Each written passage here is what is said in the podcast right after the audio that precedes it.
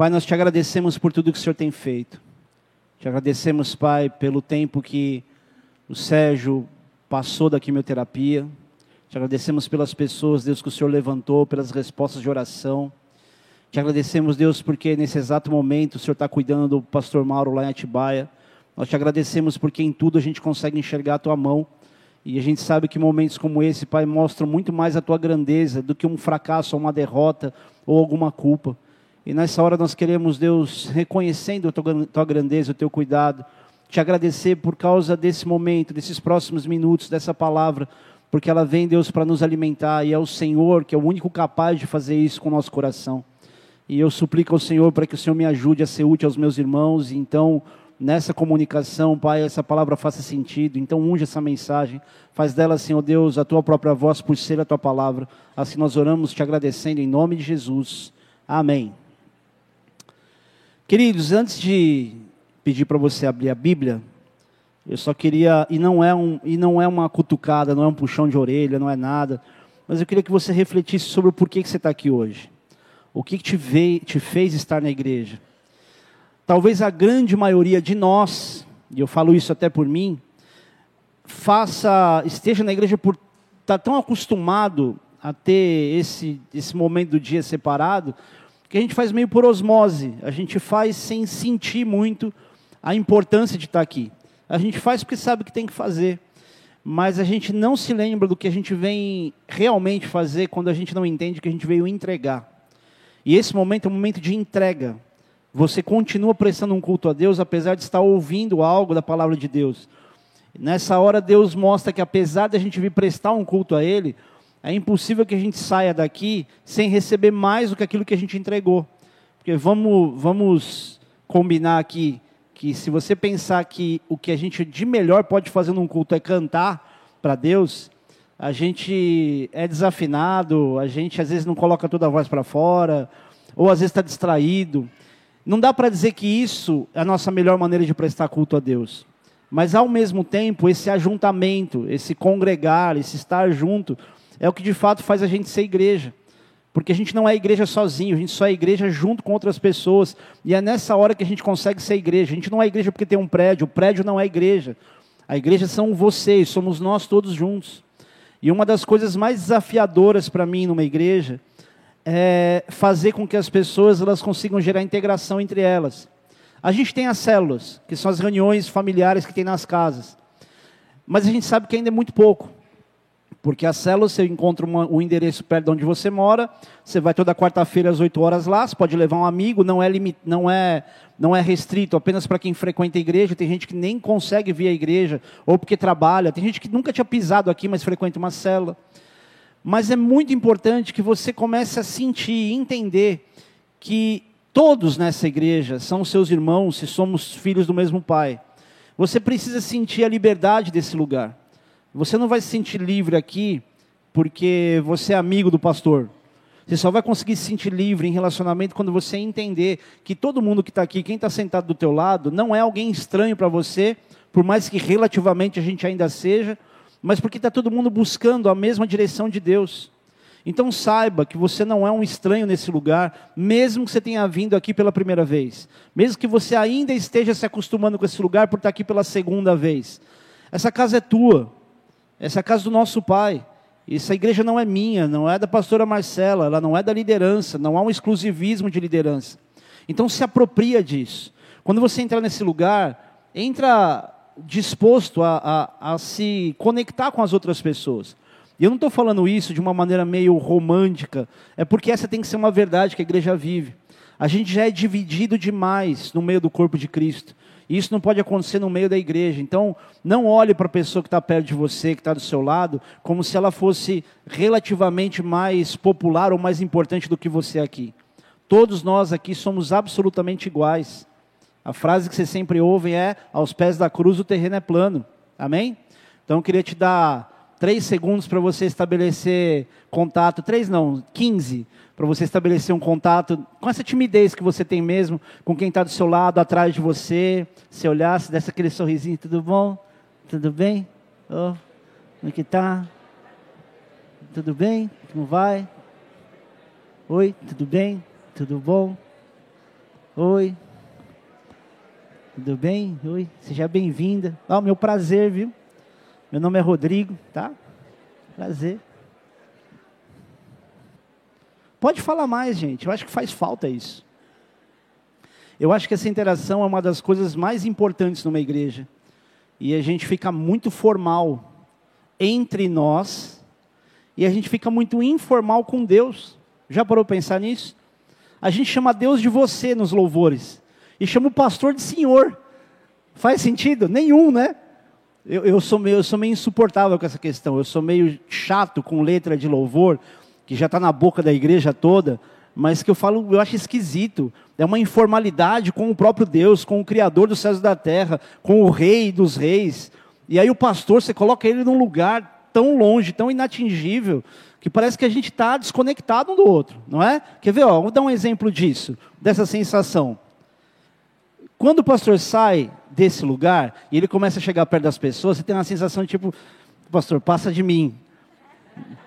Não é esquisito, você fica meio assim, né? Ah, exceto as que a gente já conhece há mais tempo e tudo mais. Mas muita gente acha esquisito o pastor andar no meio do povo. Porque o lugar do pastor é lá. Agora, você já imaginou se a gente fizesse dessa logística uma arena onde o pastor ficasse no meio? Aí a gente não ia saber mais o que fazer mesmo, ia virar uma bagunça. Mas no fim das contas, essa comunicação entre o povo, ela precisaria acontecer assim, não a essa distância. Não é só para o pastor ser visto, mas para você perceber, querido, que apesar dessa sensação esquisita que a gente tem quando a gente vê alguma coisa sair do seu lugar, a gente precisa usufruir disso também. Porque eu não quero acreditar que seja tão ruim quando eu chego perto de alguém, né? Eu gosto muito disso, é muito prazeroso para mim. Eu digo para as pessoas, queria que todo mundo pregasse para saber como é gostoso a sensação de uma presença de Deus no lugar onde você está se comunicando com o povo para que Deus, o próprio Espírito Santo, alcance o coração daqueles que Ele trouxe aqui. Então eu queria que você soubesse que o Espírito Santo de Deus não está lá em cima. Ele não está numa atmosfera onde você constrói uma adoração que cabe na música. Ele está aqui. Só que ele está muito mais evidente em pessoas que se dispõem a estar servindo outras pessoas. Então, por isso, talvez você tenha essa sensação de algo mais espiritual, né? Que, tipo, quando o pastor chega perto. Não, pastor, isso na verdade você só está chamando um pouco de atenção. Não, querido. Só estou mostrando para você como a gente está preocupado com certas formalidades desnecessárias. Quando, na verdade, é com Deus que a gente tem que ter esse temor. É com Deus que a gente tem que ter essa, essa reverência se é que eu posso dizer assim. Então, usa a tua liberdade para se relacionar, porque você talvez esteja passando por muitas lutas, sozinho, porque você não está experimentando fazer uma coisa que está ao teu alcance. Posso dar uma dica para a gente que é tímido aqui? Para a gente que quase não tem amigo? Se você soubesse a quantidade de pessoas nessa igreja que não tem amigos e andam sozinhos, você não se sentiria tão estranho assim. E você ia descobrir que as pessoas mais quietinhas, os mais solitários, são as pessoas mais inteligentes, as mais agradáveis de estar perto. As pessoas tímidas não são esquisitas, elas geralmente elas têm um bom senso que o falador não tem. Eu não sei você, mas todo mundo que a gente vê ou que eu vejo que fala demais, fala: "Nossa, que bobão". Né? Tipo, tá achando que só tem ele no mundo. E as pessoas quietinhas, mais reservadas, quando abre a boca, abre a boca na hora certa para falar a coisa certa. Muitos dos melhores amigos que você pode ganhar, que você pode receber, é por você prestar atenção em quem está sozinho, se você também está sozinho. E eu não estou dizendo isso para você agora estrategicamente arrumar namorado aqui na igreja, tá? Nem namorada. Embora a igreja seja, sim, o melhor lugar para você encontrar um marido e encontrar uma esposa. Você vai encontrar onde? Na balada? Todo mundo chapado, louco? Você vai, beija a pessoa no dia seguinte, não sabe nem quem você é. Eu não ia perguntar isso, não vou perguntar. Ah, mas vocês não vão responder, então não adianta perguntar. Quem aqui já se apaixonou por alguém embalada, que chegou no dia seguinte, você ficou aí estufando o peito para dizer, não, não me apaixonei, tô nada não. A pessoa nem lembrava que você existia e você estava lá caidinho de paixão. Não olha para mim não, porque eu nunca fui para balada assim, viu, filho? Aliás, tem uma coisa que eu não fiz na vida, foi para balada. Eu já fui para um monte de lugar pior do que balada, uma balada mesmo, enfim. Abra tua Bíblia, querido, em João, capítulo 5. Quem foi que botou essa água aqui hoje? O Neno? Hã? Foi? Cadê o Neno? Ô, Nando, obrigado. Aliás, cadê ele? Não estou vendo. Tá. Vocês perceberam que eu não estou muito normal hoje, né? Sabe o que é isso? É a minha necessidade de como o corpo interagir também. Então, às vezes você olha para o comportamento do pastor, parece que ele está muito desconectado daquilo que ele tem que fazer, mas na verdade, querido, esse momento ele não pode ser um momento de mera formalidade e explicação da palavra. A aplicação já está acontecendo. Amém? Capítulo 5 de João diz o seguinte: Passadas essas coisas, havia uma festa dos judeus e Jesus subiu para Jerusalém. Ora, existe ali junto à porta das ovelhas um tanque chamado em hebraico Betesda, o qual tem cinco pavilhões. Nesses jazia uma multidão de enfermos, cegos, coxos, paralíticos, esperando que se movesse a água, porquanto um anjo descia em certo tempo, agitando-a, e o primeiro que entrava no tanque, uma vez agitada a água, sarava de qualquer doença que, que tivesse.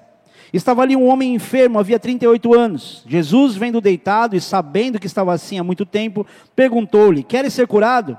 Respondeu o enfermo: Senhor, não tenho ninguém que me ponha no tanque, quando a água é, quando a água, é quando a água é agitada, pois enquanto vou, desce outro antes de mim. Então lhe disse Jesus: Levanta-te, toma o teu leito e anda. E imediatamente o homem se viu curado e tomando o leito pôs-se a andar. E aquele dia era sábado. Por isso disseram os judeus ao, ao que fora curado: Hoje é sábado e não te é, li, não, não te é lícito carregar o leito. Ao que lhes respondeu: O mesmo que me curou me disse: Toma o teu leito e anda.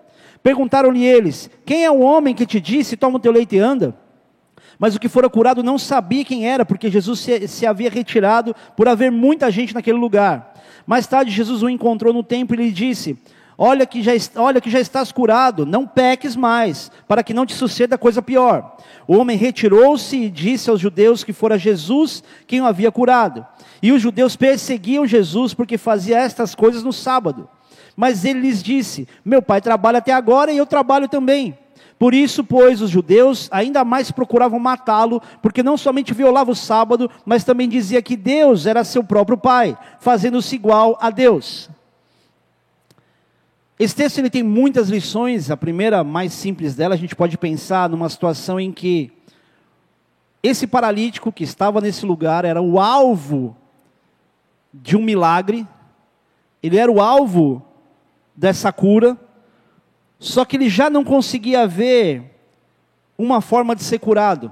Ele já estava meio desesperançoso, tanto que no diálogo dele com Jesus, ele fala: Ah, eu até queria ser curado, mas toda vez que um anjo vem, que move a água aqui, vai outra pessoa entra antes de mim.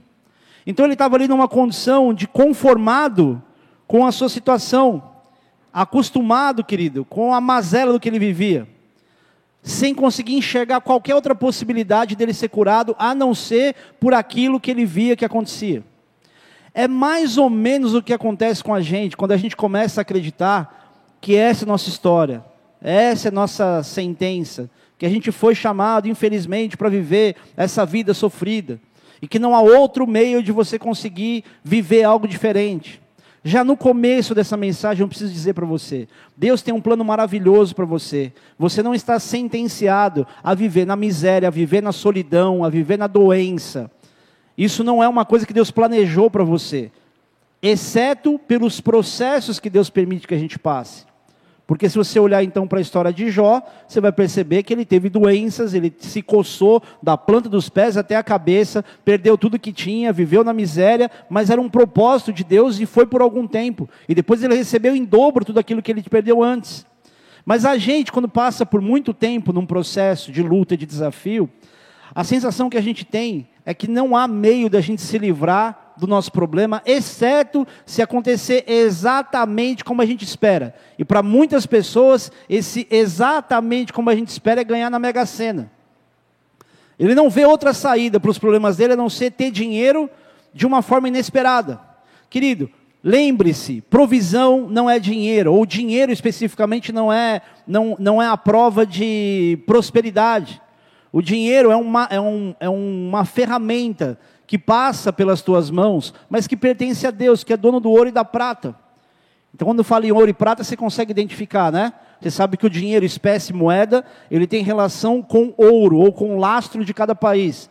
Então, saiba, querido, que você tem nas suas mãos tudo o que você precisa, porque prosperidade é crescer naquilo que você já tem. Talvez você fale, pastor, eu não tenho nada. Se você já tem a saúde, a disposição, a condição de estar tá, tá conseguindo participar de um culto como esse, você já tem tudo que você precisa de um ponto de partida. E Deus está pronto a fazer algo maravilhoso com você hoje. E eu não estou criando motivação em você. Eu estou criando em você entendimento por aquilo que a palavra de Deus já promete. Amém? É mais ou menos, querido, quando a gente está nessa situação que a gente esquece, semelhante a esse a esse aleijado, que a gente esquece até de quem Deus é. E curiosamente, ele mesmo, ele não ignorou quem Jesus era. Tanto é que quando ele chama Jesus de Senhor, a Bíblia não erra, ela é muito exata, inclusive na, na grafia. Esse Senhor está com S maiúsculo. Ou seja, ele está atribuindo autoridade a Jesus, ele está reconhecendo quem Jesus é, mas apesar de reconhecer quem Jesus é, ele não viu uma outra possibilidade dele ser curado, exceto pelo formato daquilo que acontecia naquela hora. Muito semelhante ao que a gente vive hoje. Apesar de saber que Jesus é o nosso Senhor, apesar de você estar na igreja cultuando a Deus, tem horas que você esquece que Ele é Deus, que a gente esquece que Ele tem planos, a gente vive só a aflição do dia. Isso, querido, acontece quando a gente também não se relaciona com pessoas que também tiveram experiências com Deus para se sentir edificado. Esse é o mal do isolamento. Esse é o mal de não se relacionar com as pessoas, cultuando a Deus com outras pessoas. E eu não estou falando, querido, de você engessar o teu relacionamento com pessoas a uma igreja. Tanto que para isso tem as células. E para isso você tem a liberdade de poder se conectar a qualquer irmão em Cristo que você tenha. Mas muita gente que tem escolhido andar sozinho hoje perdeu as referências dos milagres. Porque qualquer coisa boa que aconteça com alguém que não conhece a Cristo, a pessoa não atribui a Deus. Quem atribui a Deus e testemunha é quem de fato anda com o Senhor. E se você anda sozinho, você não vai ter nada para ser edificado. Talvez você pense, pastor, eu já não aguento mais ouvir testemunho. Porque no fim das contas eu fico olhando para o que Deus faz na vida dos outros e eu desanimo porque eu acho que na minha não vai acontecer. Eu também já fui assim. E quer um exemplo prático disso? Casamento.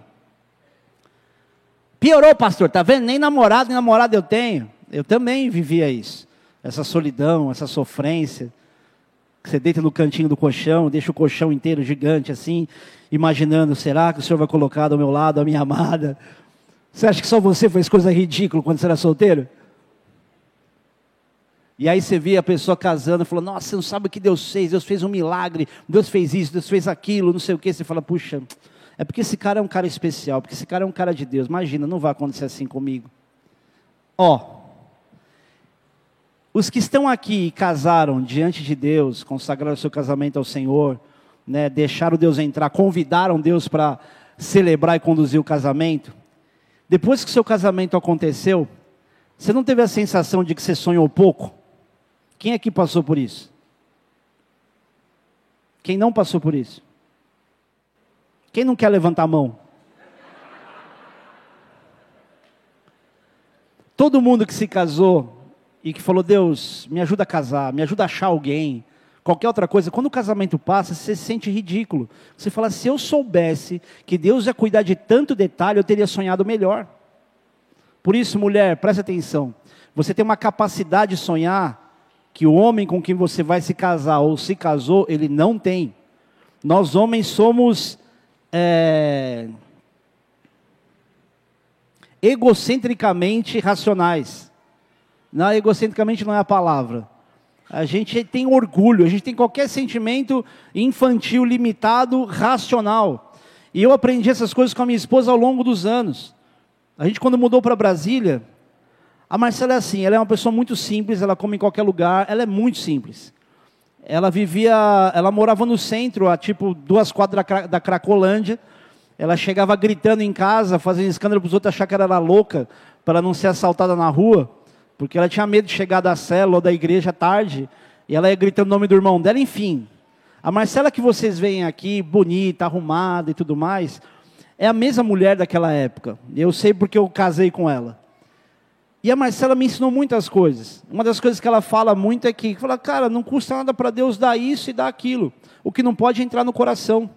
Eu lembro quando a gente procurava lugar para morar em Brasília, E eu falei assim, mas isso aqui não dá, não está no nosso nível, a gente não tem dinheiro para isso. Ah, o que, que custa? Vamos lá procurar, ver se a gente acha o dono.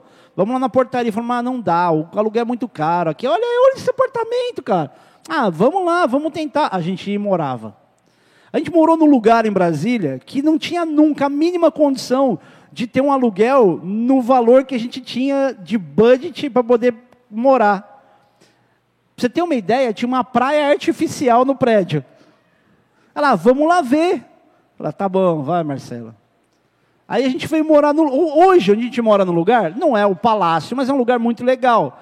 Eu tenho plena certeza que eu sou a pessoa que paga o menor valor de aluguel. Não é, Júlio? O Júlio, como ele me abençoou nesse lugar, cara, nessa terra. Obrigado, Júlio, por tudo que você tem feito pela minha família, por mim, viu? Pelas renúncias, por abrir mão de comissão. Vocês sabiam que vocês estão nesse prédio aqui? E uma das dos argumentos de negociação desse corretor é que ele abriu mão da comissão dele aqui e já abriu da comissão até na renovação. Então, quem pode aplaudir Jesus pela vida do, do Júlio aqui? Glória a Deus, Júlio.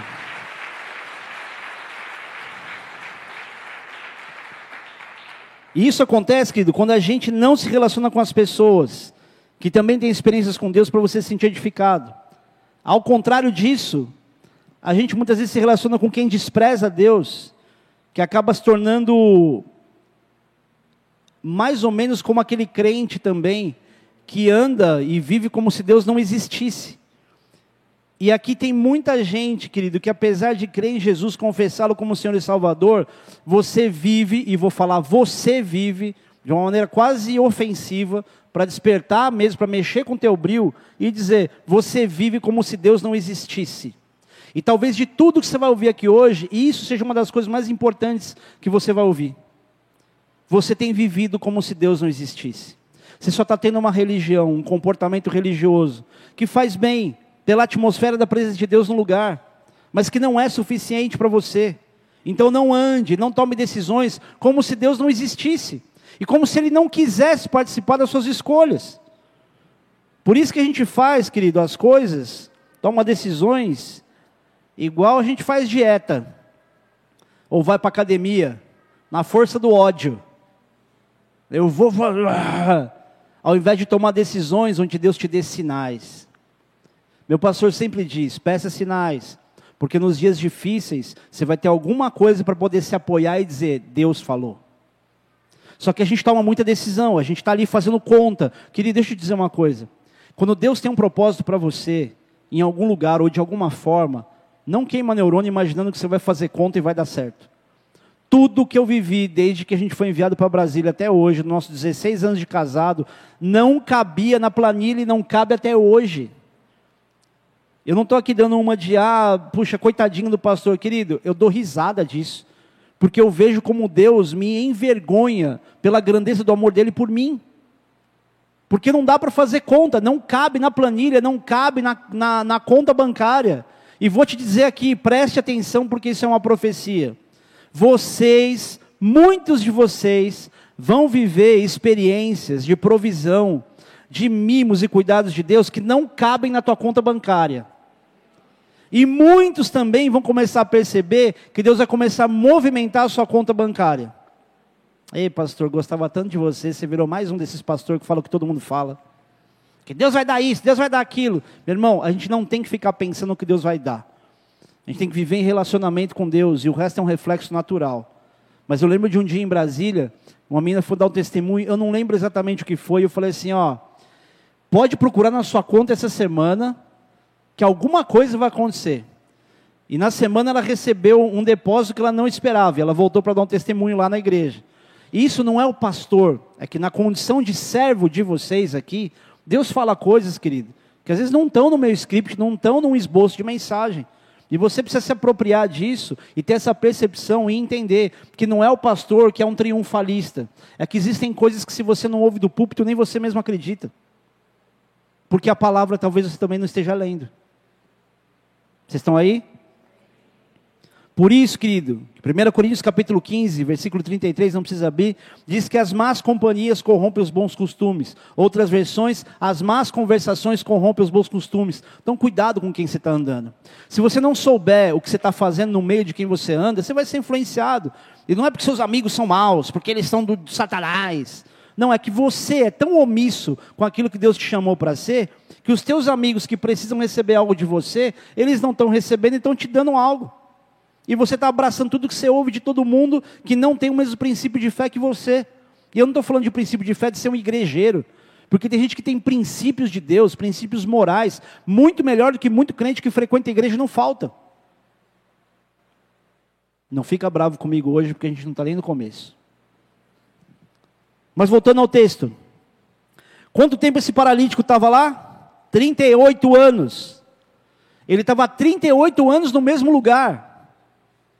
Provavelmente ele não foi deixado lá quando era bebê. Provavelmente ele tinha mais idade do que isso. Vamos imaginar ali que ele já era um adulto quando ele resolveu ficar no lugar para que ele pudesse encontrar uma forma de ser curado. Numa cidade, querido, que na época de Jesus, naquela época, tinha cerca de 30 mil habitantes. 30 mil habitantes é muito pouco. Para uma cidade como Jerusalém hoje, hoje está Hoje acho que tem mais de, acho que tem 600 mil habitantes, se não me engano, ou um pouco mais, ou quase um milhão, eu acho. Mas naquela época tinham 30 mil. Agora me diz, era difícil alguém saber quem era o cara? Todo mundo sabia quem era ele. O próprio Jesus já sabia quem era ele, a palavra diz. Olha que interessante. E quando ele é curado por Jesus, no mesmo lugar, e Jesus diz: toma o teu leito e vai. A única coisa que acontece, querido, é ele ser enquadrado pelos judeus com o seguinte argumento: opa, opa, peraí, peraí, peraí, hoje é sábado, somos judeus, judeu não faz nada no sábado, não é para você pegar a tua cama e carregar, não. Está fazendo força aí, ó. Quem mandou você fazer isso aí? Você consegue entender o nível de estupidez, se é que eu consigo encontrar outra palavra mais doce para falar? Dos judeus daquela época, daqueles que cercavam? Ao invés de olhar para o cara e falar assim: meu irmão, você está andando? Pô, há 38 anos eu vejo esse cara assim, agora ele está andando. Jogou o milagre no lixo. Tudo que eles conseguiam olhar é para o padrão da regra de: opa, hoje é sábado. É o nível de cegueira que a religiosidade cria na gente. Você não enxerga mais nada, só enxerga a regra. E sabe o que é pior? É que nos dias de hoje, até os desigrejados têm regras que eles conseguem enxergar como um parâmetro de conduta que esquece todo o resto que Deus está fazendo com quem está na igreja. E eu nem estou lembrando de desigrejado nenhum aqui, hein? Diante de Deus, o diabo é pai da mentira, não tem ninguém na minha cabeça, fica tranquilo. Então, se serviu para indireta para alguém, aí relaxa. Eu te amo, está tudo certo. Nem sei quem é você. Mas muito daquilo que a gente está vivendo hoje é o mesmo desprezo pelo milagre, com atenção para aquilo que é regra. E Deus não depende de regra para fazer nada. Deus não depende do aval do médico para fazer um milagre. Deus não depende do gerente do banco, do banqueiro para poder fazer algo nas suas finanças. Então desconstrua os limites das regras estabelecidas pela nossa própria mente. Ao contrário disso que a palavra de Deus diz, não se conforma com as coisas do presente século, mas transformai-vos pela renovação do vosso entendimento para que experimenteis qual seja a boa, perfeita e agradável vontade de Deus. Não se ingessa naquilo que parece a única saída que você tem. Porque Deus não depende dessa única saída. Não fica preso a um padrão que às vezes não foi nem outra pessoa que construiu, foi você mesmo que construiu. É um exemplo triste disso. Muito daquilo que se conhece como experiências espirituais, como o batismo com o Espírito Santo, muita gente classifica isso de acordo com determinado comportamento. E quem não tem esse comportamento, então não foi batizado com o Espírito Santo. Isso é uma das maiores mentiras, acusações que o inimigo lançou no meio da igreja. Porque aí todo mundo começa a ficar se comparando. Pô, esse cara faz isso e esse aqui não faz. Então esse aqui foi batizado e o outro não foi. Quem é que pode dizer que o batismo com o Espírito Santo ele tem uma lista de, de observações que o homem consegue dizer melhor do que aquele que tem uma experiência com o Espírito Santo? O próprio apóstolo Paulo, e queridos, a gente ora em línguas aqui, tá? Então, se isso pode escandalizar alguém, já quero que você saiba, nós somos pentecostais. E não é porque essa prática, muitas vezes, ela não acontece tanto num culto, que a gente está meio friozinho. Não, é que é muito relevante que a gente tenha mais experiências com entendimento, para depois, ou em outra oportunidade, ter experiências com a liberdade do Espírito, do que gerar liberdade sem maturidade de palavra. O próprio apóstolo Paulo diz o seguinte: eu prefiro falar cinco palavras inteligíveis do que dez mil línguas, ou cinco mil em línguas meu consultor para assuntos teológicos. Você lembra quanto que era? 5 mil para 10 mil? Ou 5 mil, ou 5 palavras para 5 mil? 5 para 5 ou é 5 para 10? 5 para 10, eu não estou lembrando, tá? Fica tranquilo que eu não vou ficar fazendo isso com você em todo culto, tá bom? Porque a gente fala, vai que ele pergunta um negócio um dia que eu não vou saber responder. Né? Mas tudo bem, está tudo certo, eles entendem, sabem que a gente é humana. Apóstolo Paulo dizia: Eu prefiro falar uma quantidade de palavras que eles consigam entender do que 10 mil palavras em línguas, que não haja entendimento, que não haja essa instrução. Agora, também não se pode desprezar isso, como muita gente faz. Só que a gente imagina que para ter experiências com Deus existe um padrão. E a gente fica observando esse padrão. E Deus não estabeleceu o padrão. Jesus curou alguém igual? Todas as curas de Jesus foram iguais? Num ele fala, no outra pessoa pergunta. No outro ele cospe no chão, faz um lodo, passa no olho, manda se lavar. O outro fala para ele uma coisa e fala: oh, por causa disso aí que você falou, tua filha foi liberta. Ó, oh, por causa da tua submissão, pode ir lá que teu servo está curado. Com cada um ele fez de um jeito. E aí vem a gente agora querer criar um molde, um padrão, uma receita de como é que Jesus age. E aí, querido, quando a gente olha para um texto desse, e a gente fica escandalizado com a hipocrisia desses judeus, com a falta de percepção, de bom senso, de sensibilidade, a gente se esquece que nós é que somos os hipócritas, porque a gente não faz tão diferente do que eles faziam.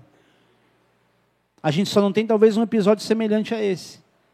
Mas a gente continua preocupado com regras, como se elas fossem mais importantes do que os relacionamentos, do que os milagres, os acontecimentos. O fato de você ter vindo aqui à igreja hoje não significa que por ter vindo à igreja você vai viver um grande milagre.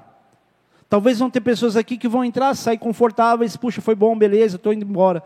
E outras pessoas que não estavam aqui vão ouvir essa palavra depois e vão ter uma experiência no momento da palavra sobrenatural. Se você tiver tendo uma experiência sobrenatural, por favor, me escreve, me fala, tá? Quero saber.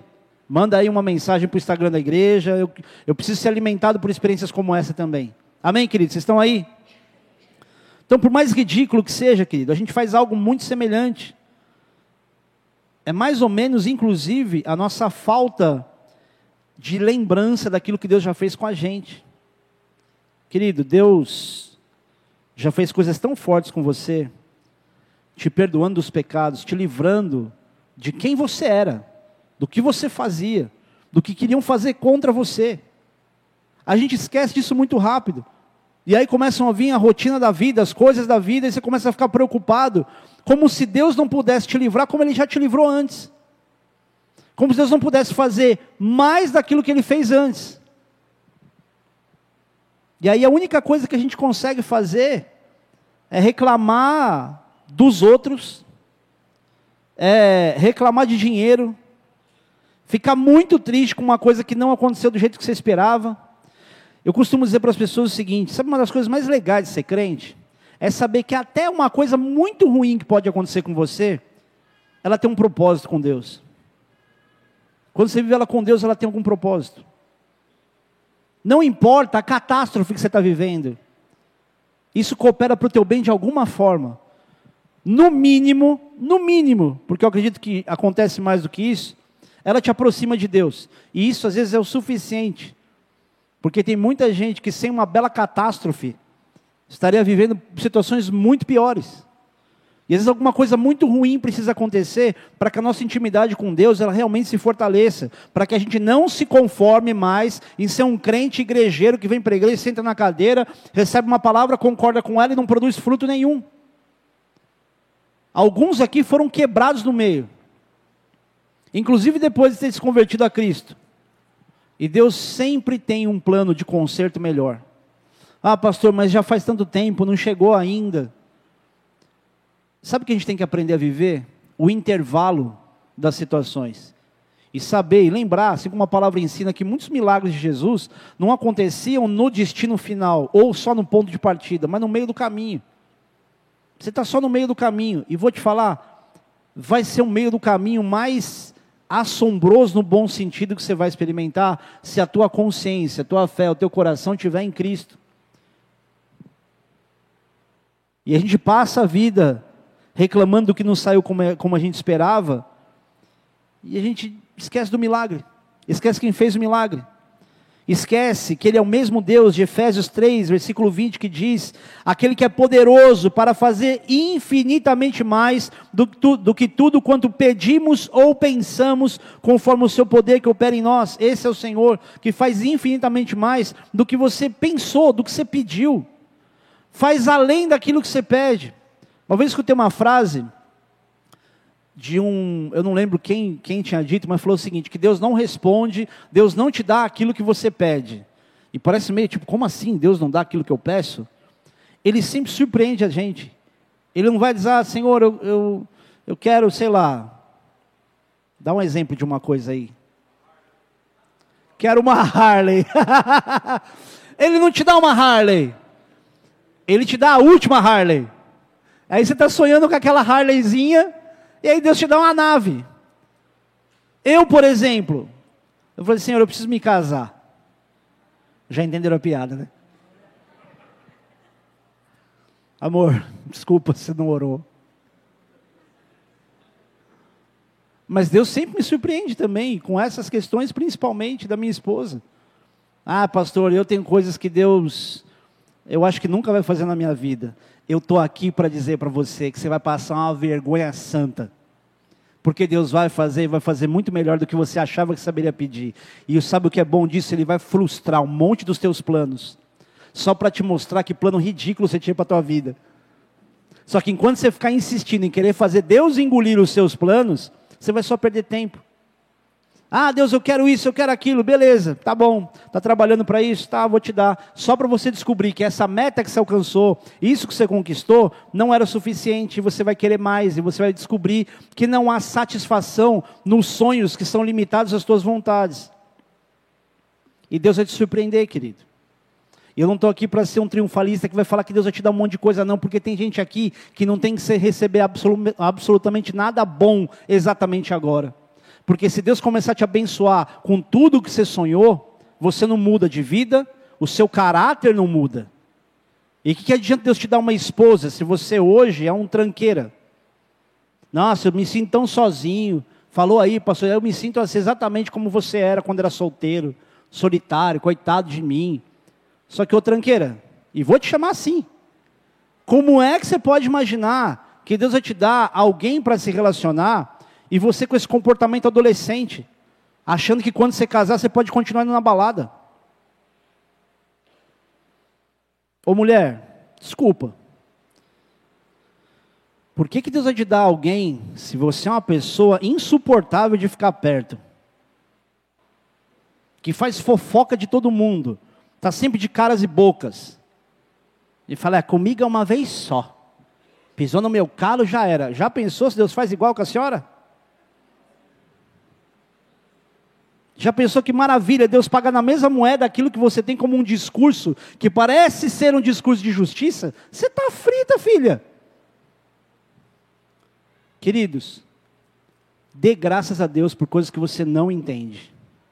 Queira se alimentar de coisas que não parecem ser tão prazerosas na hora. Faça o que você tem que fazer, porque você tem que fazer. Tenha esse senso de responsabilidade. Tenha esse bom senso de responsabilidade. Porque basta que você não pare.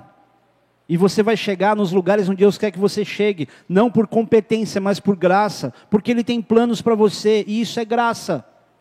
A graça de Deus, ela não te salvou para você ter uma vidinha onde você vem aqui com essa cara de coitado, senta aí na igreja, ou o pastor falar, dá glória a Deus, sofre por dentro e fala, ah, Senhor, me socorre. Deus não quer você com uma santidade desanimada. Ele não quer que você viva uma santidade onde você parou de usar droga, fazer um monte de coisa. Então você é aquele crente assim, tipo, ah, claro, vamos lá. Ele quer que você se santifique Não é para você falar coisas espirituais, você ficar assustado quando alguém fala palavrão perto de você. É para que você, quando entrar em qualquer ambiente, as pessoas queiram estar com você, porque de você sai a presença de Deus. Quando você abre a boca, as pessoas querem ouvir o que você tem a dizer. Elas gostam de você, têm prazer com a tua presença. E se isso não está acontecendo hoje, tem alguma coisa errada com você.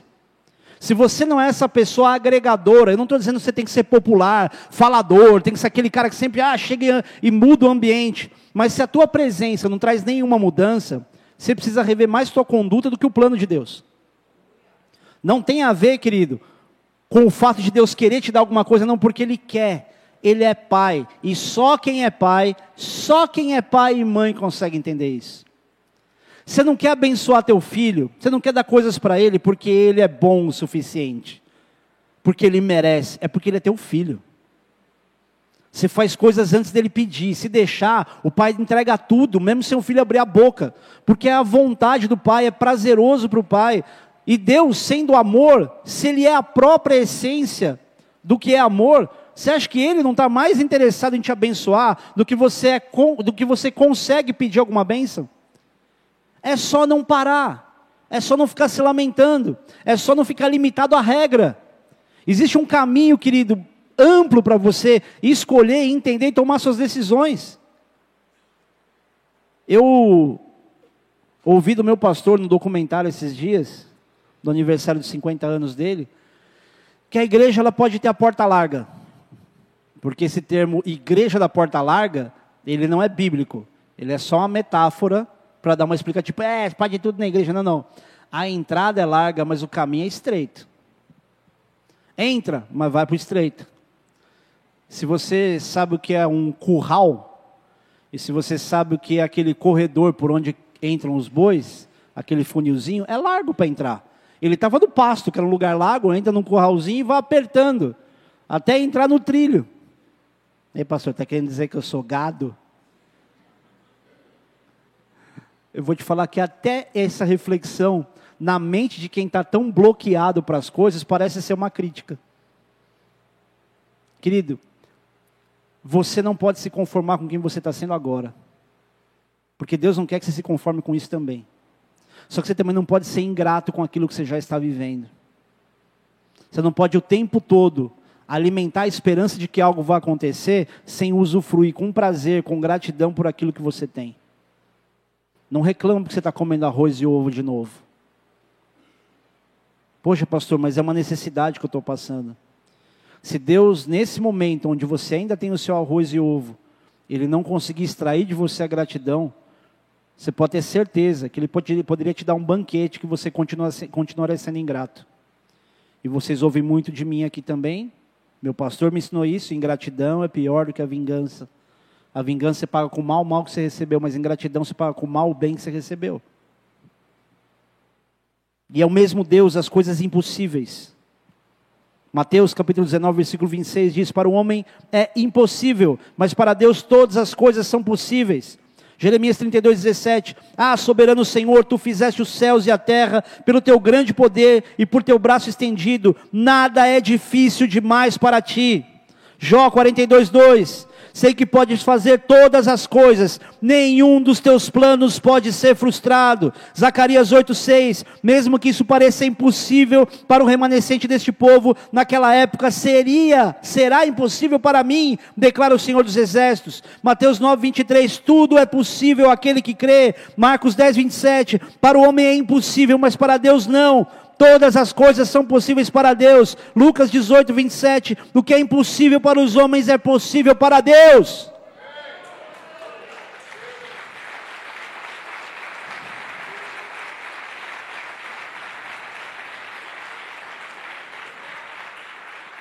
E você é o alvo da graça de um Deus que faz coisas impossíveis. Mas o que mais Deus precisa fazer para você acreditar que Ele tem coisas para você que você vai descobrir à medida que você tem intimidade. E por isso presta muita atenção. Não seja o crente imaturo que se conforma ou que busca um profeta que vai dizer para você as coisas mastigadas. Já brincou de telefone sem fio? Tem muito profeta, pseudo-profeta, que é alguém na ponta do telefone sem fio para dar o último recado para você. Já veio tudo distorcido. E Deus usa profetas. Eu sou testemunha de, de experiências assim, de coisas que eu ouvi de profetas de Deus. Um profeta lá em Brasília falou assim: Ó, isso foi em 2010, Cristian tinha acabado de nascer. Ele falou: Você não vai ficar aqui não. Você vai morar na cidade próxima de Guarulhos. Eu estava em Brasília. Eu era supervisor da região do Centro-Oeste. Eu lembro que quando a gente foi plantar a igreja de, de Goiânia, eu falei assim, AP, eu preciso de alguém para cuidar de Goiânia, porque Goiânia é capital, eu preciso de alguém de confiança daí. Ele falou, não tem quem enviar mais, todo mundo já foi. Tem que levantar uma geração nova. Já não tinha para cuidar de uma capital, que dirá para supervisionar a região. A gente cuidava ali de Mato Grosso, cuidava de a igreja no, igreja no Acre, cuidava de igreja em Porto Velho, em Rondônia em Anápolis, em Goiânia e as cidades próximas de Brasília. Eu formei o pastor da Bolívia. Não tinha quem mandar. E aí o cara vem e fala que eu não vou ficar lá? Eu falei, mas esse cara mirou aqui e acertou lá. É onde eu estou?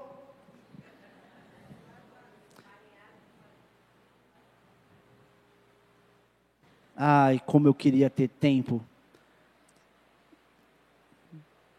e uma súplica de Deus para que Deus pudesse falar individualmente com cada um de vocês, como eu já ouvi tantas vezes um profeta falar. E espero que em nome de Jesus eu ainda ouça muitas vezes falar. Mas isso é resultado de relacionamento que é usufruído todo dia. Não tem a ver com o fato de ser pastor. Não fique imaginando que as experiências mais sobrenaturais que você pode ter, você só vai ter o dia que você for ungido alguma coisa a unção, ela só é um reconhecimento público daquilo que a pessoa já vivia antes, da maneira como ela se comportava antes.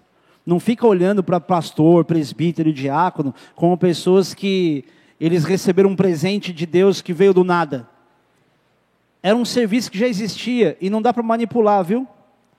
A gente tinha uma pessoa lá em Brasília que um dia ela ouviu de mim assim: Eu acho o máximo pessoas que cuidam da, da igreja.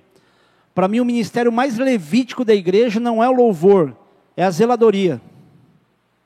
Porque o louvor é meio que mistura com uma coisa que a pessoa já gostava de fazer e começa a fazer para Deus. Mas limpar banheiro, alguém tem prazer de limpar banheiro dos outros? E aí eu falo, sempre falo, em muito lugar que eu vou, eu falo, vocês são os principais. Se existisse levitas no nosso meio aqui, embora haja uma linhagem lá em Israel da família, né, Cohen, sacerdotes e tudo mais, mas se houvesse, seriam vocês que limpam o banheiro. Aí uma pessoa escutou isso lá em Brasília. A Marcela até sabe quem é. Todo culto que eu chegava, eu encontrava pessoa de galocha, com um rodo ou uma vassoura na mão, dizendo: Nossa, vai começar o culto?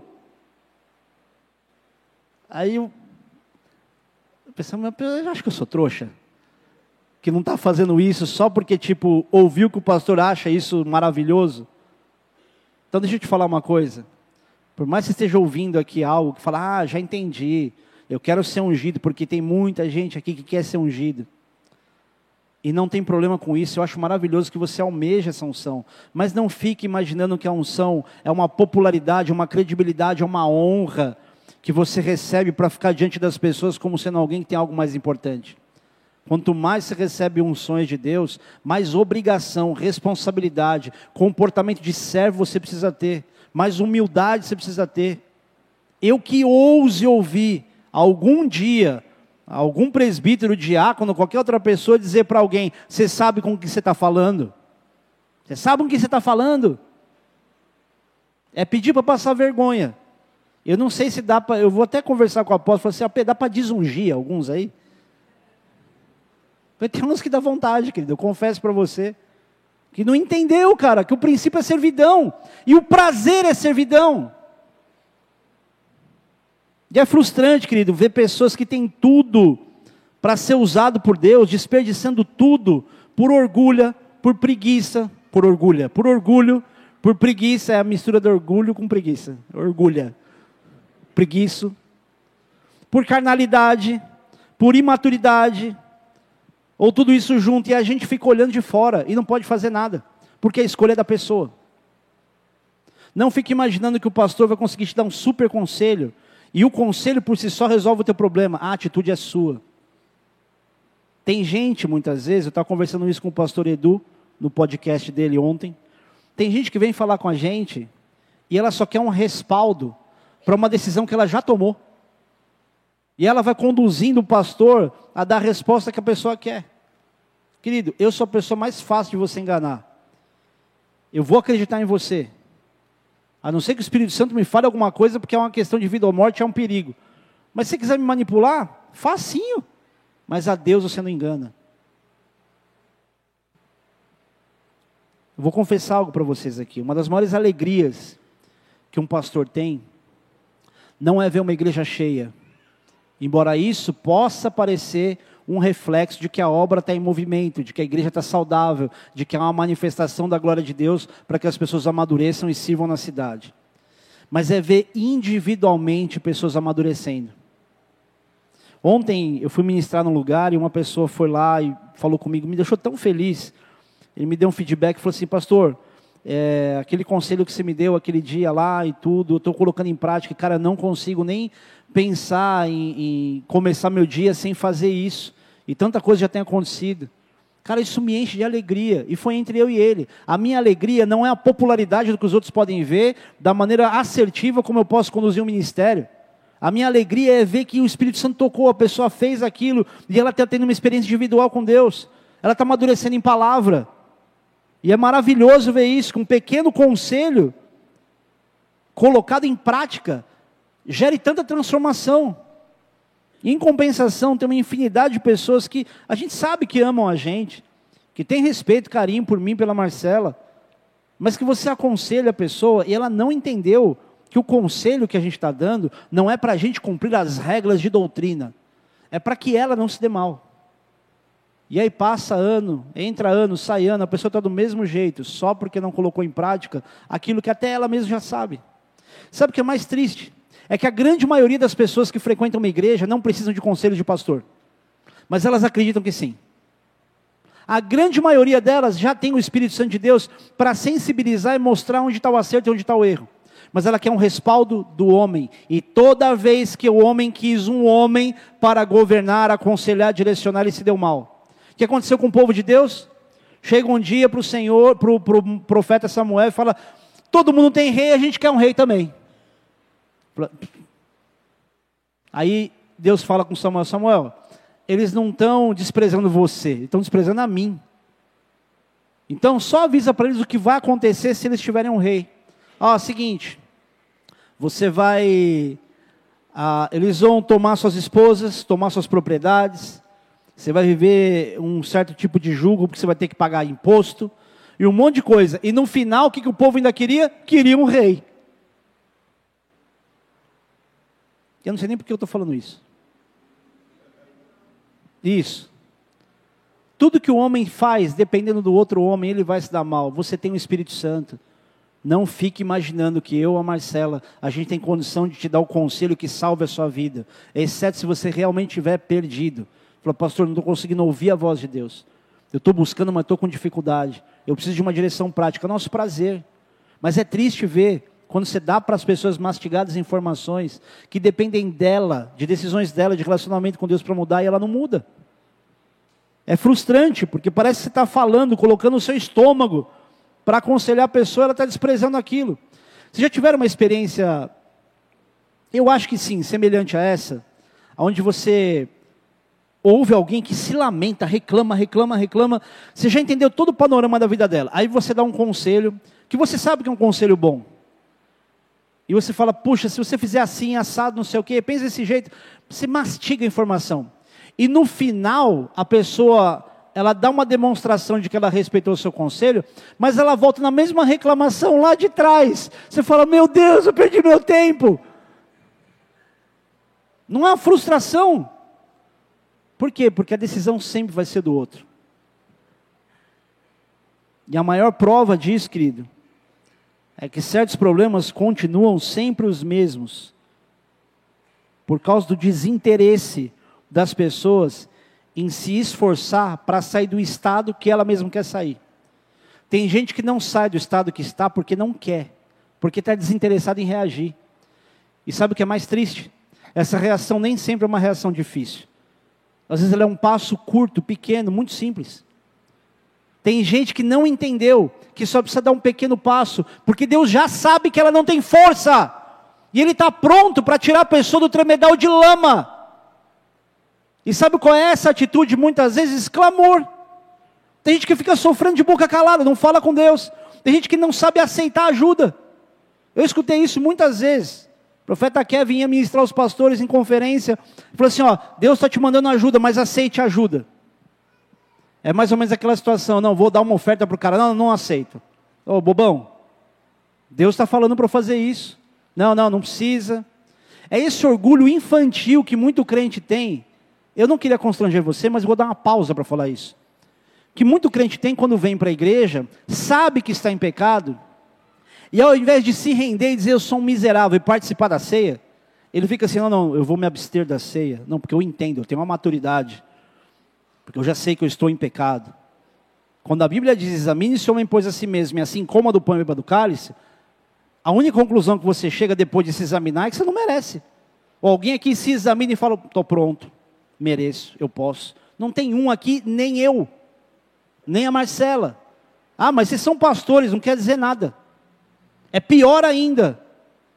Mais rendido a gente tem que estar. Porque é muito fácil se acostumar com uma função, uma atividade, que te faz ter a sensação de que por praticar esse exercício de atividade, você está aprovado por Deus. Só que vai ter gente que vai querer entrar no céu e não vai entrar. E é pastor. E fala, Senhor, como assim? Teu nome eu curei enfermo, expulsei demônio. Você já expulsou algum demônio? Já curou algum enfermo?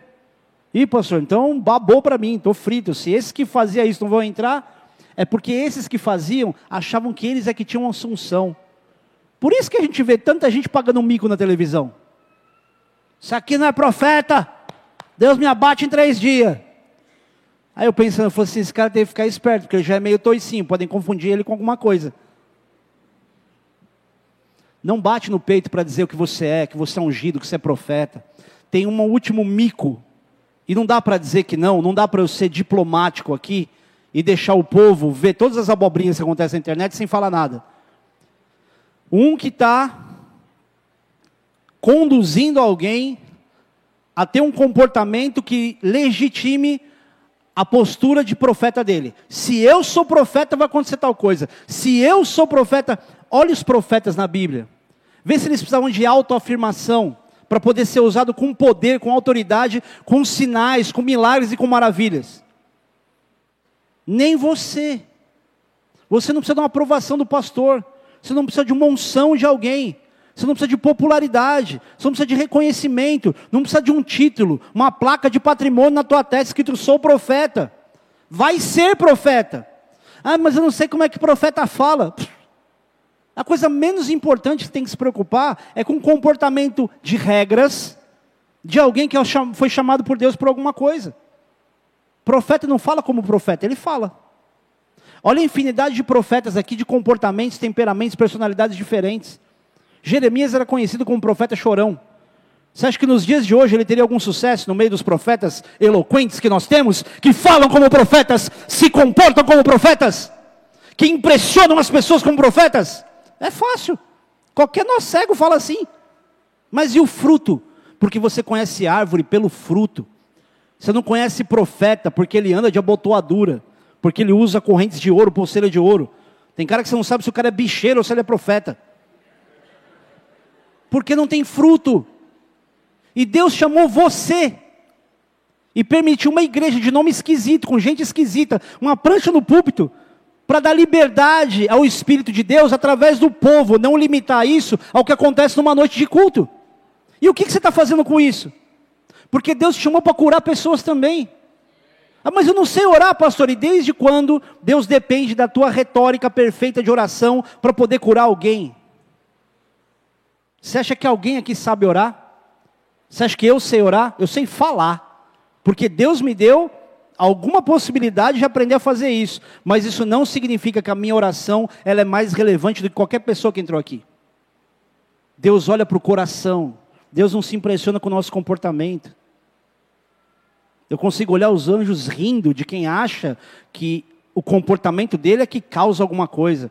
Querido, se você soubesse como eu já fiquei triste de ver pastores falando coisas do que fizeram, graças a Deus, não nesse ministério, diante de Deus, do que ele fez com a igreja, a maneira como ele conduziu a igreja, dá vontade de dar um tapa na orelha.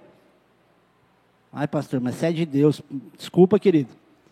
Tem horas que você olha um comportamento no meio da liderança que você fala, Jesus, se eu não abraçar a causa, quem é que vai vir no meu lugar?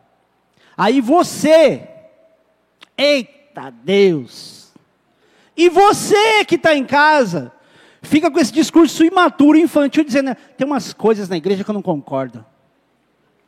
Aí eu fico aqui dominando a minha língua para eu continuar sendo santo e pensando em um monte de adjetivos para dizer: escuta, tudo que você está vendo de errado, a maneira como você está percebendo o que está acontecendo, é para você ir lá e ocupar aquele espaço e fazer diferente. Você acha que eu, eu quis ser pastor? O meu pastor, quando chegou para mim, falou assim: então, você não quer ser enviado, Foca? Eu falei: eu não. Eu vi o Bigade passar fome, vi o Catalau morar no fundo lá da igreja de Boiçucanga. Eu fui junto com o Catalau levar a mudança dele no meu carro. Eu lembro que foi dois carrinhos uma, e, uma, e uma Kombi, levando as coisinhas pequenas do Catalau. Vi todo mundo se dar super mal. Eu não tinha esse sonho, vou ser pastor, porque nunca foi glamour para mim. E querido, você que olha a gente num lugar mais alto falando, não fique imaginando que vida de pastor é glamour. Não cai nessa. Não fique imaginando que os, os presbíteros que estão aqui vivem uma vida glamurosa. Não. São pessoas que pagam um preço que vocês não têm ideia do que acontece. Vocês não conhecem as lágrimas de quem serve.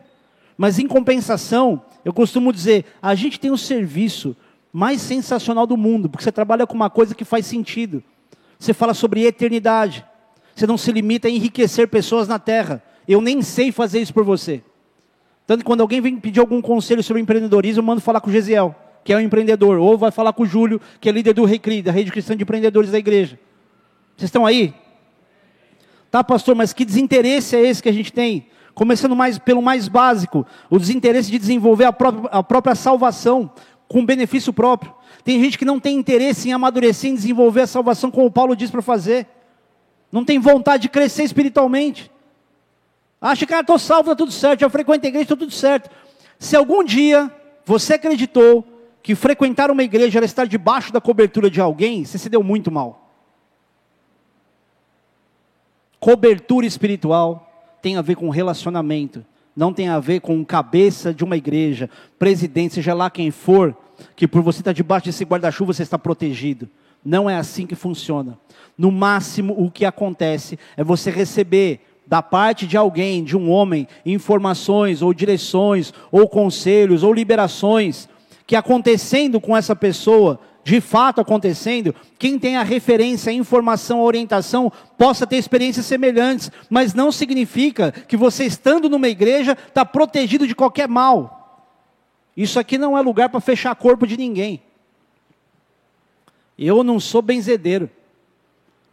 Não fique imaginando que essa igreja aqui tem uma unção Unção só se manifesta no momento específico para serviço. Unção não é uma atmosfera de sensações, de acontecimentos que fica pairando pelo ar dentro de uma igreja. Unção se manifesta através de alguém, para algum fim. Assim como os dons do Espírito. É dado a cada um para um fim proveitoso. Pessoas que têm desinteresse em fazer a própria vida ter sentido. Isso inclui se relacionar, ter amigos saber ouvir as pessoas também, e não se isolar e dizer, ah, não, melhor não. Você vai ter que passar por isso, querido. Você não cresce no seu mundinho fechadinho, onde ninguém diz para você aquilo que você precisa ouvir. Desinteresse de se humilhar diante das pessoas.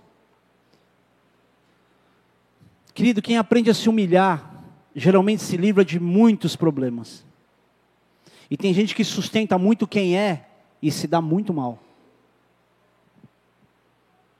Desinteresse de pregar o evangelho, de preferência ouvindo, mais do que tentando falar. Paulo, na segunda carta dele a Timóteo, capítulo 4, versículo 2, diz: prega a palavra, insta a tempo e fora de tempo, admoesta, repreende, exorta, com toda longanimidade e ensino, com longo ânimo, e quando você fala para exortar, para exortar para encorajar, para você pregar é você estar tá animado e não estar tá revoltado. Você vai para o inferno. Meu irmão, você não tem ideia do que é andar com Jesus, cara. Se não há uma expressão de esperança em você, você está pregando errado. Se não há uma expressão de uma expectativa de que algo vai acontecer, você está fazendo errado. Você está sendo só mais um religioso insuportável preso à regra. Você tem que estar tá com o olho brilhando.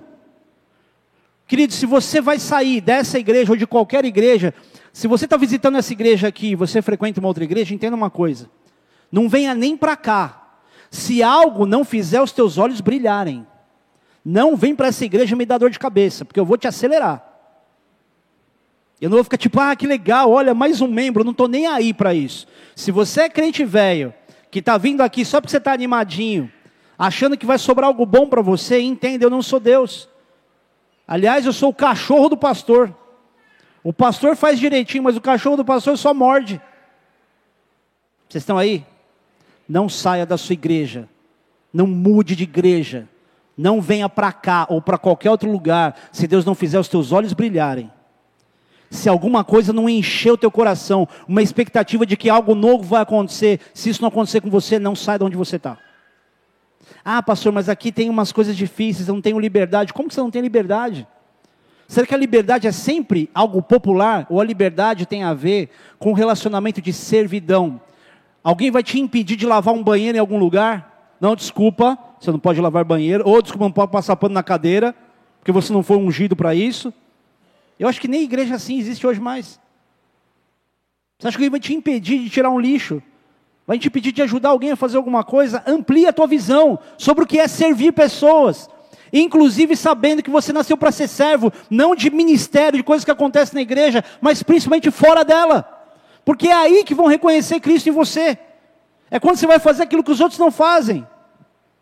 Tem um cara, ele é um digital influencer, e ele faz uns vídeos dando dinheiro para a galera.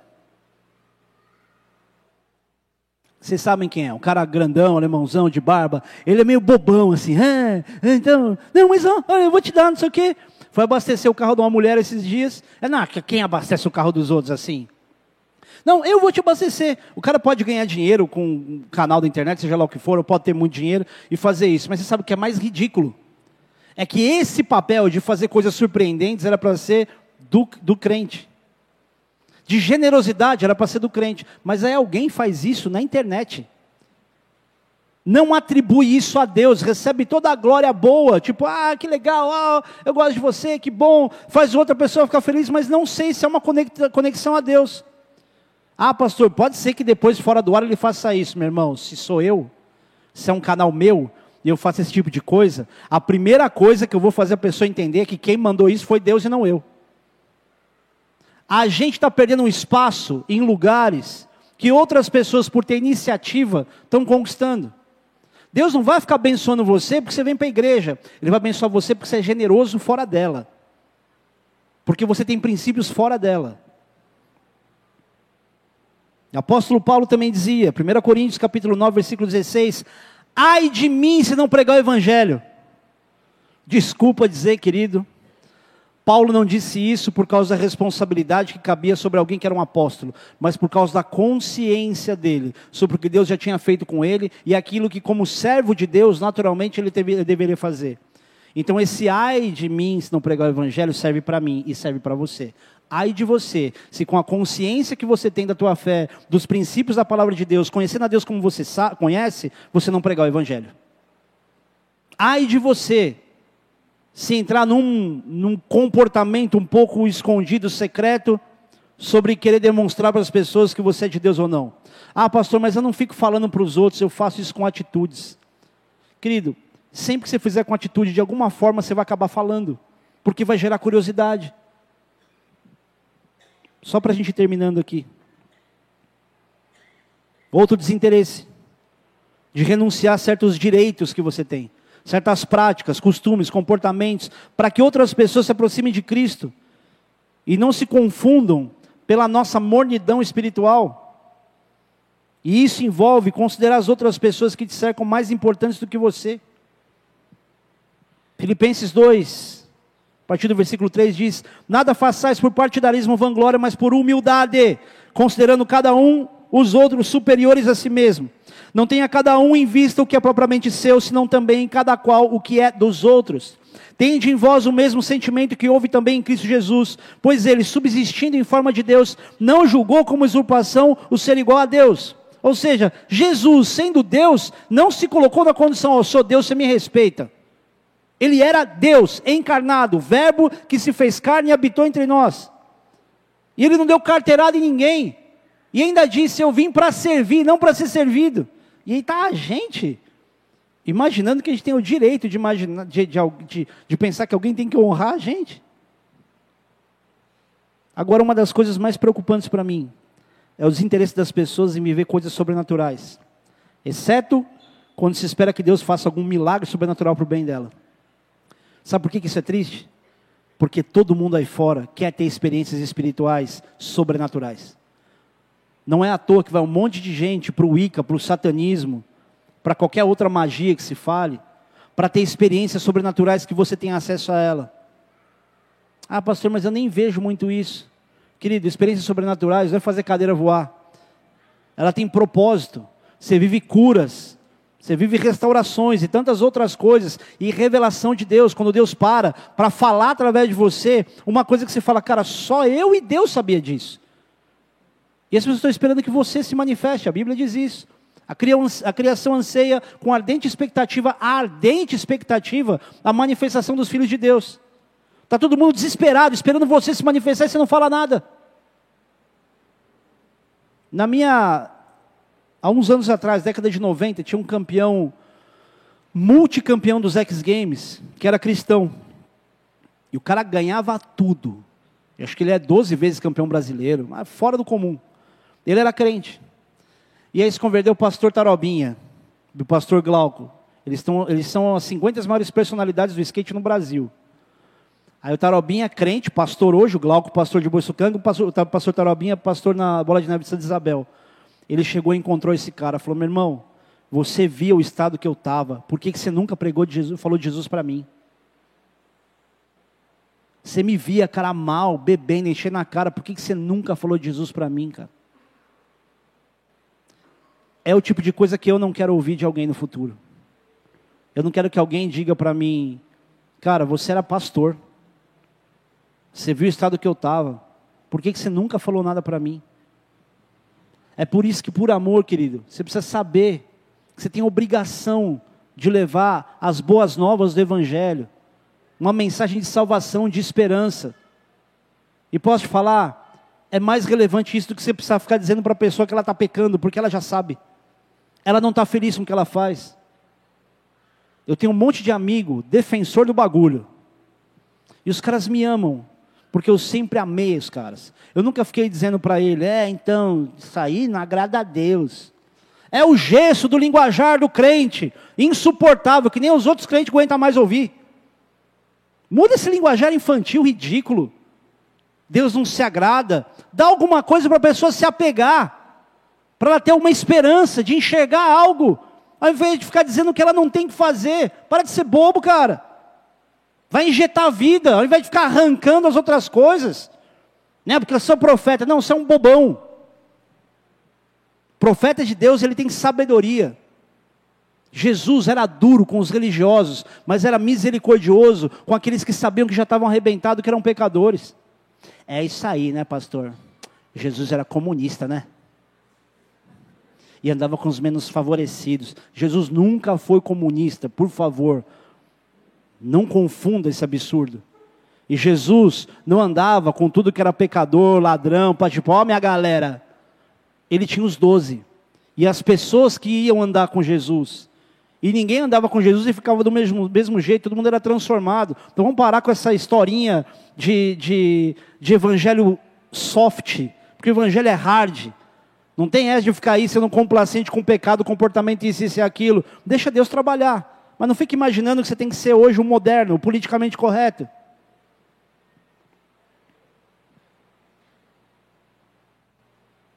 Paulo, quando ele esteve em Atenas, ele viu as pessoas, ele disse, as pessoas tinham um altar que dizia altar ao Deus desconhecido.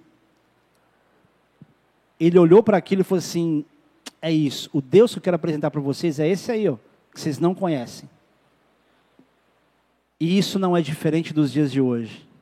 Tem um monte de gente esperando você apresentar aquilo que ela quer, que ela está buscando, que tem até um altar preparado para isso, que é a própria vida dela, mas que ela não sabe o que é. E você sabe. Não vai levar bola de neve. Faz uma oração. Porque oração ela não tem uma identidade da igreja X ou Y. Conversa com alguém, ouve, cara, posso fazer uma oração? Porque só a presença de Deus por essa oração já vai ser tão impactante do que qualquer outra coisa na vida dessa pessoa que você vai estar junto. Você hoje vai sair daqui de duas formas. Você vai sair daqui confortado, feliz, leve, ou você vai sair daqui inconformado, não com raiva, mas com a expectativa de que, cara, Deus quer fazer alguma coisa. Você vai sair daqui com a expectativa de que, de fato, Deus não está preso num horário de culto, onde o pastor é o dono da presença de Deus.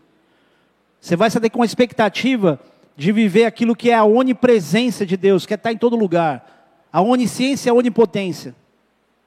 Porque Deus está te chamando hoje, querido. Não é para você ter uma palavra que te conforte, que te faça se acomodar e descansar. Mas uma palavra que traga ânimo, esperança em você. Porque as pessoas estão procurando a originalidade que há em você. Eles estão usando todas as cópias que existem no mundo, porque os originais não chegaram. O diabo imita tudo que Deus faz. E aí as pessoas começam a se apegar àquilo que o diabo faz, como se aquilo fosse original. Ah, o diabo é pai do rock. O diabo não sabe tocar nem campainha, se Deus não deixar. O rock é de Deus. E qualquer outro ritmo. Mas sério, pastor? Ó, eu não gosto, tá? Não gosto de metal com gutural. Não gosto. Eu acho pobre musicalmente falando. Mas daí a dizer que Deus também não usa é uma grande infantilidade. Porque o diabo não é dono de nada. Ele não é dono de absolutamente nada e ele não tem poder para dominar a tua vida ou a tua casa ou qualquer outra coisa, a não ser que você dê espaço para isso, que você deixe que você seja omisso ou que seja medroso. E a Bíblia diz que Deus não te deu espírito de medo, de covardia, mas de poder, amor e de moderação. Feche teus olhos por um instante.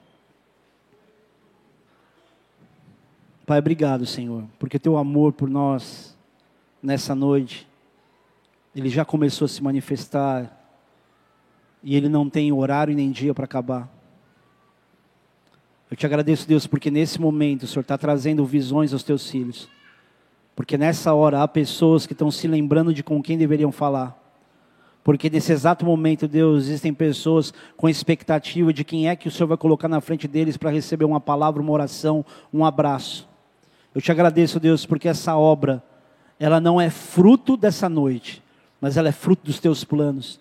E essa noite é apenas uma parte, Pai, um componente de coisas que o Senhor já vinha planejando sobre os teus filhos muito antes desse dia. Eu suplico, Deus, pelos meus irmãos, Pai, que nessa hora, toda a voz do inferno, que vem querer confundi-los, fazê-los imaginar que eles não são tão especiais assim para viver experiências como essa, sejam caladas agora em nome de Jesus. Que não haja nenhuma outra influência, Pai, a não ser a tua voz, a tua presença, Espírito Santo. Obrigado, Senhor Deus, porque o Senhor se manifesta em nós, não porque estamos estamos totalmente aptos e preparados, mas porque o Senhor nos alcançou e nos amou primeiro. E tudo talvez o que o Senhor estivesse esperando, Deus, é um coração aberto para ter experiências contigo. E nessa noite há tantas pessoas assim, Pai. E eu te peço, Senhor Deus, que haja hoje uma sede, que haja hoje, Deus, olhos quase ingênuos, ou ainda que sejam, que olham mais para o milagre do que para a regra, que olhem mais para aquilo que Deus é capaz de fazer do que para aquilo que o médico disse que ia acontecer. Que olhem mais para as expectativas que têm no Senhor do que as sentenças que receberam. Que para a glória do teu nome, Pai, haja absolvição nesse lugar. E haja absolvição através dos teus filhos que estão nesse lugar. E por causa do arrependimento, Senhor Deus, haja perdão. Aleluia. Aleluia. Há um homem aqui, você está com medo de uma sentença. que possivelmente seria uma prisão, você está respondendo em liberdade. Eu não vou fazer você vir aqui à frente para não te constranger, para você não se sentir envergonhado, embora não haja ninguém aqui que tenha uma conduta tão ilibada melhor do que você. O seu tropeço apenas foi exposto.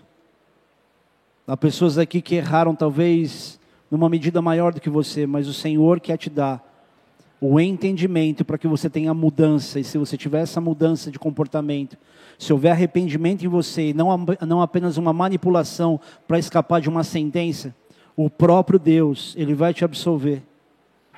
Mas não manipule, não fique na igreja para fingir que você se converteu, seja inteligente. Porque se Deus está te dizendo isso e você entende que é Deus, não adianta você fingir que você está bem agora, que está dentro de uma igreja, porque a igreja por si só não vai te livrar dessa sentença. Mas se você entregar o teu coração a Cristo hoje, e você desejar saber o que Ele planejou para você, essa sentença, ela não será para você de condenação, ela vai ser uma absolvição. Aleluia.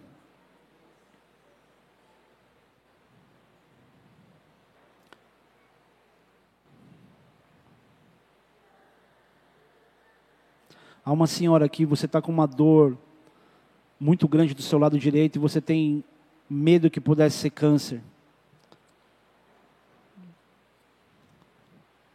Seja lá o que possa ser isso. Deus está te avisando agora que Ele está te tocando. E no espaço dessa massa escura, você vai tirar uma outra radiografia e vai estar um espaço branco. E não é porque a massa de um possível câncer não fosse branca, porque muitas massas são brancas, mas a sua é uma massa escura. E Deus vai tirar isso de você. E quando isso acontecer, vem testemunhar. Aleluia. Tem uma jovem aqui. Você veio para cá hoje convidada por uma amiga. Você está num sofrimento emocional por causa de uma pessoa que te usou. Dê graças a Deus, porque algo maior não aconteceu, porque uma hora dessa você ia estar presa a alguém para sempre. Deus não tem para você uma pessoa que te use igual um pedaço de carne. Você é uma princesa do Senhor. Deus tem planos maravilhosos para você. Não seja uma mendiga sentimental. Aleluia. Há uma mulher aqui, você pisou aqui pela primeira vez, você está muito observadora, está gostando de tudo que está acontecendo mas você, dentro de você, diz: Eu tenho uma outra religião. Dentro de você, você diz: Muito legal o que está acontecendo, mas eu tenho a minha vida. Querida, deixa eu dizer uma coisa: eu não estou te chamando para participar dessa igreja. Você pode entrar em qualquer outra igreja que pregue Jesus como Senhor e Salvador, onde você se sentir bem, e você pode congregar ou estar lá, mesmo você sendo de uma outra religião e não congregando nem na igreja que você deveria ir. Mas Deus te trouxe aqui para você saber que Ele já te chamou antes de você pisar aqui. Você está resistindo por medo das regras, por coisas que a igreja evangélica não deixa fazer. Não se preocupa com isso. Porque mesmo os evangélicos não cumprem todas as regras da própria igreja. E nem por isso Deus deixa de amá-los. Assim como Deus está parando um culto para falar com você hoje. Você acha até que você veio para cá como uma intrusa que não deveria ter vindo. Mas o Senhor te trouxe para cá porque Ele tem um propósito tão surpreendente na tua vida. E você vai perceber que isso é tão grande que não cabe num horário de culto e numa igreja só.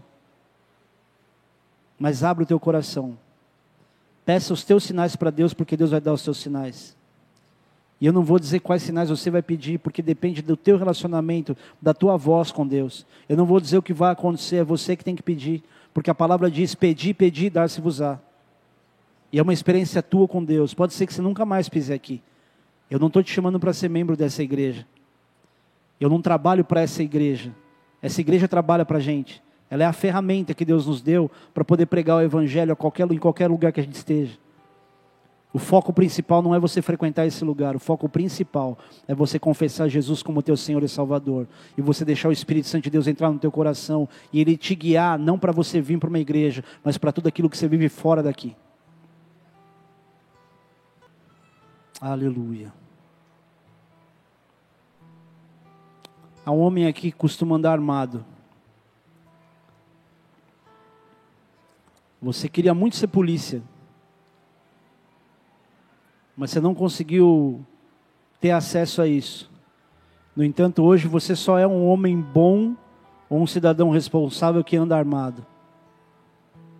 Só que, querido, no teu caso, e não que isso sirva para todo mundo, no teu caso, essa arma ela é uma ilusão de que você está protegido. E você nunca mais andou em paz desde que você arrumou essa arma já há muito tempo. Não é essa arma que vai te proteger, porque o ladrão tem efeito surpresa, você não. Você não está preparado, não foi treinado para isso.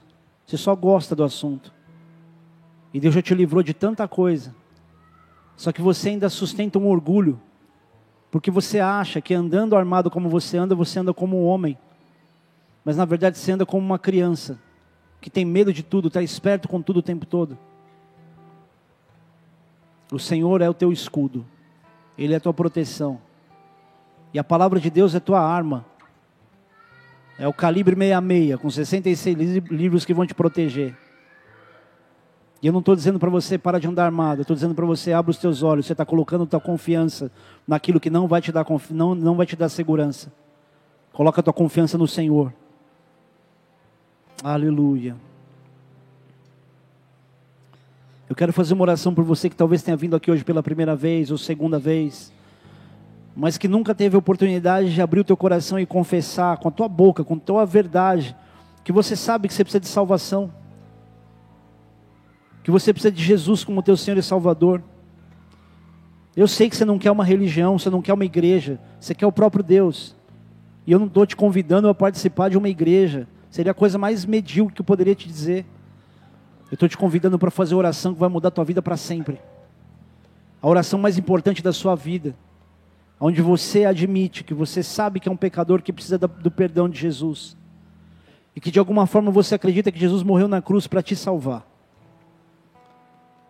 E se você deseja entregar a tua vida para o Senhor agora, eu quero te ajudar com isso aonde você está, se você estiver na tua casa, não importa quem está junto, todo mundo na sala, no quarto, ora junto. Se tem um ali que talvez não tenha confessado, ora todo mundo junto, assim como todo mundo vai repetir essa oração aqui agora. Então aproveita que a pessoa que vai estar do teu lado vai dizer a mesma coisa que você e abre o teu coração, porque só você pode fazer isso por você. Ninguém pode orar por você para que você receba salvação, é uma opção sua. Então repete comigo, diz assim: Jesus, eu reconheço que sou pecador. E nessa hora eu me arrependo de todos os meus pecados, mesmo que eu não entenda a profundidade desse arrependimento. De alguma forma eu sei que eu preciso do Senhor. Espírito Santo, eu preciso, eu desejo e eu peço a tua presença dentro de mim. Jesus, eu acredito que o Senhor morreu naquela cruz, mas ressuscitou e está vivo. E a partir de agora, o Senhor é o meu único, suficiente e eterno Senhor e Salvador. Em nome de Jesus.